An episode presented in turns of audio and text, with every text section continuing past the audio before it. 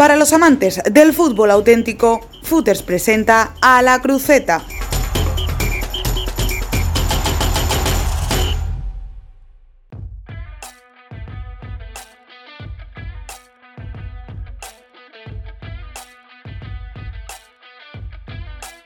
Hola, ¿qué tal? Bienvenidos y bienvenidas al espacio más radiofónico de Footers. Hoy damos el pistoletazo de salida a nuestro podcast en el que hablaremos de todo nuestro fútbol auténtico, primera y segunda federación y también habrá cabida, por supuesto, para las ligas extranjeras que habitan en esta casa.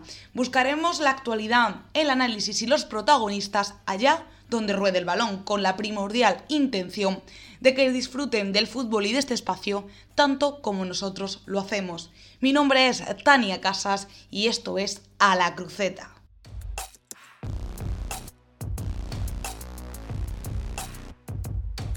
Nos acompaña en el día de hoy una de las sorpresas en los banquillos de la primera Real Federación. Nos acompaña el técnico asturiano Iván Ania, que será el encargado en la próxima temporada de dirigir al Algeciras Club de Fútbol. Muy buenas, Iván, ¿qué tal? Hola, buenas tardes. Bueno, pues aterrizas en el nuevo mirador y la primera pregunta es prácticamente obligatoria. ¿Qué ha sido lo que te ha convencido de este proyecto para querer formar parte de él? Bueno, pues yo creo que el principal motivo era las ganas que tenía la propiedad de que yo fuera el, entrenador. Creo que tenían muchas ganas de, contar conmigo, me explicaron el, el, proyecto, me explicaron la idea que tienen del club, de la posibilidad de crecer juntos y eso es lo que me ha hecho decantarme por, por la propuesta que, que me hicieron los dueños de, del Algeciras y estoy muy contento y con mucha ilusión de poder hacer un buen trabajo y, llevar al Algeciras lo más alto posible. Iván, llegabas, se ponía ¿no? pues la maquinaria a funcionar, manos a la obra a preparar el, eh, bueno, pues el, el, plantel, la plantilla para la nueva temporada y hablamos de nombres como Tresaco, Ronnie Pérez, Duarte, Álvaro Romero o Tomás. Lo decíamos hace unas semanas que, escribíamos un artículo sobre esto. Fichajes bomba los que tiene el Algeciras este mercado de fichajes.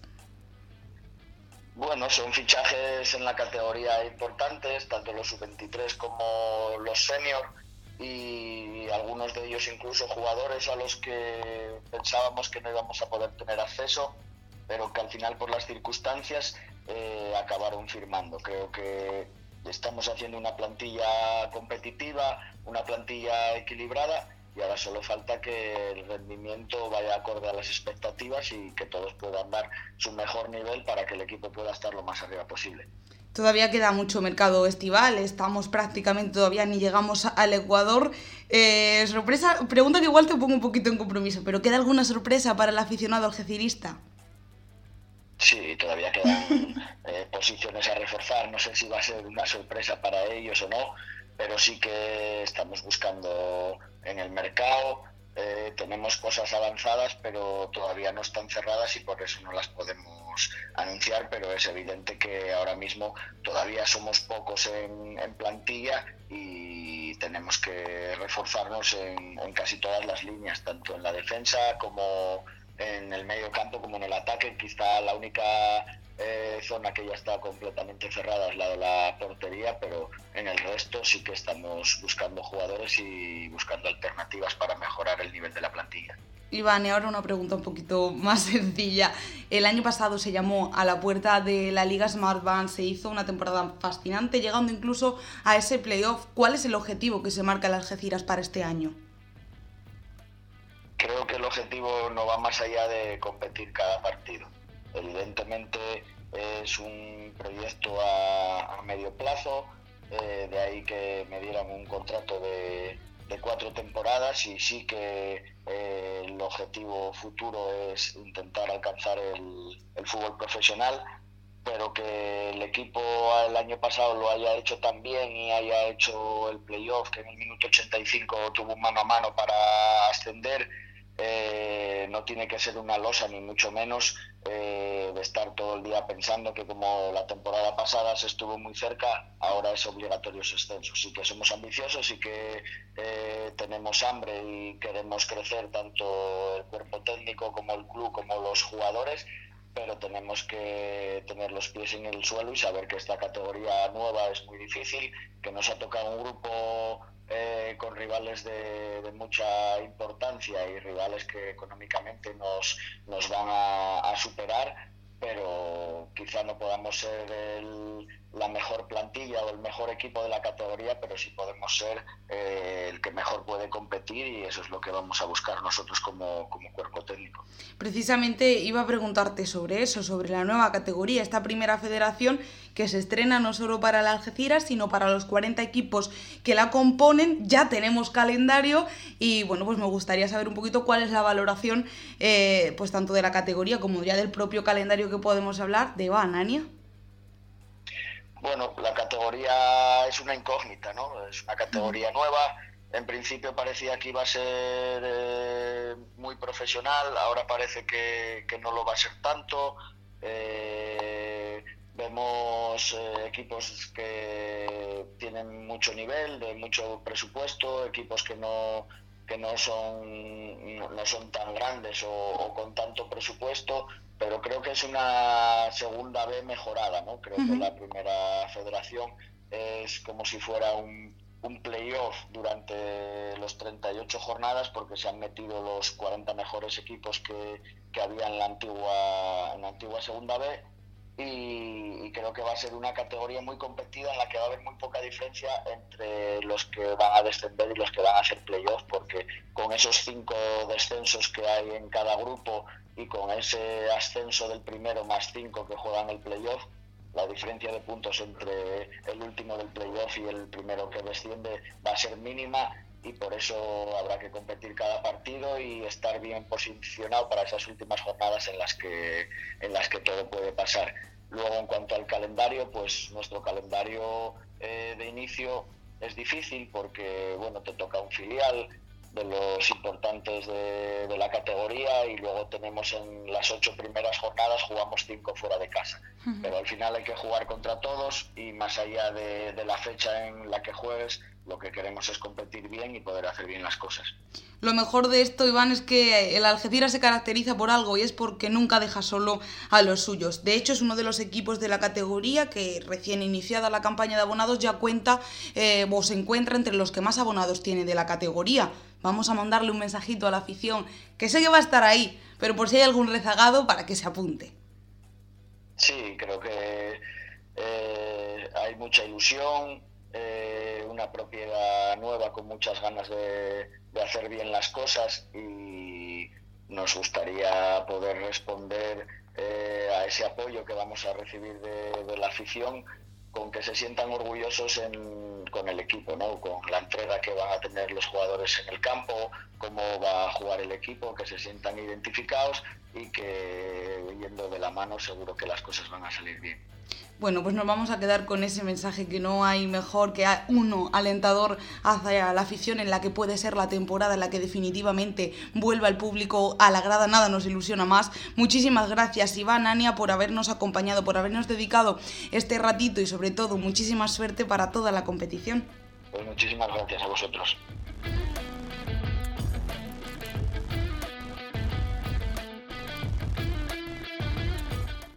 Y también para estrenar en el eh, día de hoy nuestro espacio de análisis, vamos a hablar con uno de nuestros locutores eh, de referencia en esta casa, con Alex Faura. Muy buenas, ¿qué tal? ¿Qué tal? Muy buenas, Tania. Cuéntanos cómo preparas ya la temporada, porque sé que estás calentando motores ya para ponerte delante del micrófono.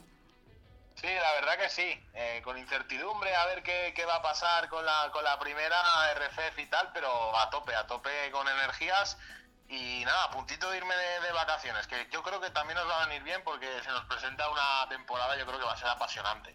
Así es, Ale, va a ser apasionante. Los que no se han ido de vacaciones son la Secretaría Técnica del equipo tarraconense, así que eh, vamos a analizar, si te parece, vamos a meternos ya de lleno en lo que han sido por el momento los fichajes del Nastic de Tarragona. Si te parece, empezamos con la delantera y hablamos, por ejemplo, de Edgar Hernández o Pablo Fernández. Cuéntanos un poquito sobre ellos. Pues eh, Edgar Hernández y Pablo Fernández, ambos delanteros con eh, bastante eh, estatura, pasado del metro 90. Y bueno, Edgar Hernández, que tiene ya 35 añitos, viene del Sabadell, viene de, esa segunda división de la Liga Smartbank y además con pasado en el Reus Deportivo, así que tiene todos los alicientes para, para poder triunfar aquí en el Nastic que, que mando llevando ya su carrera deportiva. Además, ayer fue titular en el campo del Fútbol Club Barcelona, en el estadio Johan Cruyff. Eh, el partido sí que tuvo algunas cositas que provocó que el Nastic tuviese que defender, básicamente la expulsión de, Quintanilla, pero se le vieron cosas y de lo que es capaz de, hacer, sobre todo de espaldas a portería, bajando, bajando pelotas. Igual que Pablo Fernández, pero Pablo Fernández tiene ese punto extra de, ir al espacio. ¿eh? La verdad es que pese a su 1.93 es un delantero que, va rápido al espacio y se lo crea también. Vimos una acción con los dos, los dos centrales del Fútbol Club Barcelona, donde consiguió irse de todos los, de, los dos a la vez y acabar la, jugada. Hablábamos antes también de otro perfil, el del Robert Simón. Me comentabas, para ti el jugador revelación del Grupo 3 en la pasada Segunda B. Háblanos un poquito sobre el perfil de este extremo.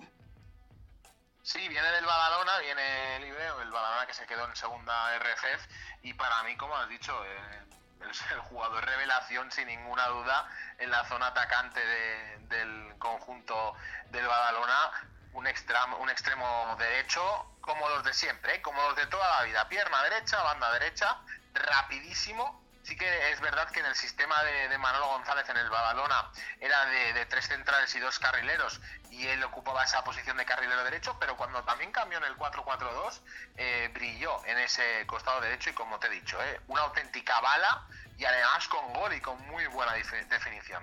Y me vas a permitir que te venda un poquito, pero yo creo que tienes un fichaje preferido y está en la portería, ¿no? Tremendo, ¿eh? Cómo ha aterrizado Manu García, el portero que viene de la Ponferradina, también 1,93 de, de estatura de, Manu García. Ayer hizo una primera parte espectacular frente al Barça, haciendo eh, tres, cuatro intervenciones de, llevarse las manos a la cabeza, dos de ellas a Sergi Roberto, y de estos eh, reflejos felinos que, estábamos acostumbrados a ver, por ejemplo, a, Diego Alves, el, el, que era portero del Valencia, y la verdad es que Manu García ha aterrizado y se ha convertido prácticamente ya un héroe en la afición de Tarragona y se vio claro que Raúl Agné tiene portero titular, pero tanto él como Gonfi, el Nastic tiene la, portería con, el candado bien fuerte. Y yo que me alegro, que, ya sabes tú que yo soy bastante fiel defensora de, de, los porteros. Nos vamos a la sala de máquinas para hablar de, entre otros, Pedro del Campo o Yannick. ¿Qué nos puedes decir de ellos? Pues mira, eh, Pedro, a Pedro del Campo tuve la suerte el año pasado de narrarle prácticamente toda la temporada en los partidos de casa de Ludot. Viene ahí del conjunto de la Garrocha y es un jugador con una técnica exquisita. Yo siempre digo que es de los jugadores que vale la pena pagar el precio de la entrada para verle jugar. Y ya dejo detalles de, calidad frente al Barça. Eh, hizo un par de cintas, eh, tirando de velocidad y sobre todo darle ese inicio de jugada al equipo. Además, Raúl Agné juega con 4-4-2 y Pedro del Campo con Ribelles eh, y Fullana, porque sí que es verdad que Pedro del Campo yo creo que va a ocupar la posición de la banda izquierda, porque es bastante polivalente. Y yo creo que, Pedro del Campo tiene, vamos, eh, va a ser indiscutible su presencia en, el, en la zona del, del ataque, mejor dicho, más, bueno, sí, podríamos decir, ¿eh? ataque y, y zona de creación del Nastic y muy buen fichaje, muy buen fichaje. Y tema de Yannick, de momento eh, no podemos decir, podemos decir poca cosa de él, porque ha venido hace poco, cedido por el Real Zaragoza, pulmón, músculo y una pieza que puede ser importante también para, para el centro del campo. Y por cierto, Tania, hay que recordar un fichaje que ha hecho el Nastic eh, en el día de ayer, que se hizo oficial, Aitami. Aitami, sí, sí, el central canario de la Unión Deportiva Las Palmas ha fichado por un año en el Nastic ¿Y qué tenemos que decir de Aitami? Un central que además con Ares Quintanilla eh, logró salvar al Córdoba en aquella temporada con, con Sandoval en el banquillo. Y la verdad es que para mí es un fichaje, sí que es verdad que vuelve de una lesión grave, pero ojito, eh, ojito cómo está perfilando la defensa el conjunto grana y tienen muy buena pinta estos fichajes. Además, Alex, 120 eh, partidos en primera, 250 también en la categoría de plata. La verdad que, qué gran fichaje es, es fichaje este Daitami. Y fíjate también que qué casualidad, hablando de, casualidades, que tenemos a Kirkovic, que viene de la primera división austriaca, liga que acogemos en esta casa para la próxima temporada. Y vamos a ver cómo funciona, ¿no? Este jovencísimo atacante eh, que de momento viene para ocupar el extremo izquierdo. Sí, Alexander Zirkovic. Sí, sí, estos nombres que, que molan tanto pronunciar a los, jugadores. poca cosa podemos contar de él. Muy poca cosa. Eh, podría ser, podríamos catalogarlo, catalogarlo perdón, como el fichaje random del verano del, del conjunto tarraconense, pero oye, hay que rejugar, hay que darle evidentemente oportunidades y ver de lo que es capaz. Si el Nastic lo ha fichado, por algo será, oye. No, hay que. Lo que pasa es que pocos datos, pocas informaciones tenemos de este jugador. Y bueno, lo cierto, ya para, para, resumir, ¿no? Hablando un poquito del resumen general de todos los fichajes, a mí me sorprende mucho un patrón que se ha seguido, que, que puede definir perfectamente la estrategia que ha tomado el Nastic en este mercado estival. Em, tenemos presencia de muchísimos jugadores que vienen de esa liga Smart Bank, porque podemos decir que, que puede ser ese el objetivo, Alex. Evidentemente debe ser ese objetivo y después del gatillazo, podríamos catalogarlo así, de la temporada pasada cayendo en la última jornada frente al Ibiza por 4-0 y encima contra un Ibiza que estaba ya en los playoffs de Extremadura clasificados desde hacía tiempo. Ese debe ser el objetivo, pero es que el grupo 2 de la primera RFF es que por donde lo mires da miedo de la cantidad de rivales que, que puede haber, pero evidentemente el objetivo es volver al fútbol profesional y el Nasti yo creo que se ha reforzado bastante bien. Es verdad que ha perdido piezas eh, importantes como la de Roger Brugué, que se ha ido al Levante, como la de Gerard Oliva, que se ha ido a la Real Balompédica Linense, pero yo creo que se ha reforzado muy bien el Nastic y habrá que verlo rodar. Y además, por fin en una temporada donde vamos a tener 20 jornadas, no va a haber fase 1 ni fase 2, sino que vamos a tener una liga regular, normal y corriente, y habrá que verlo, habrá que ver lo que pasa. Bueno, pues seguiremos eh, siguiendo de cerca la actualidad del Nastic de Tarragona, al igual que lo haremos contigo y con los partidos en los que eh, estés presente. Muchísimas gracias, Alex Faura, locutor de esta casa, compañero y amigo. Muchísimas gracias por dedicarnos este ratito. Gracias a ti, Tania. Un besazo enorme a todos los oyentes y feliz verano. Y va, que esto empieza ya, ¿eh? que ya queda menos.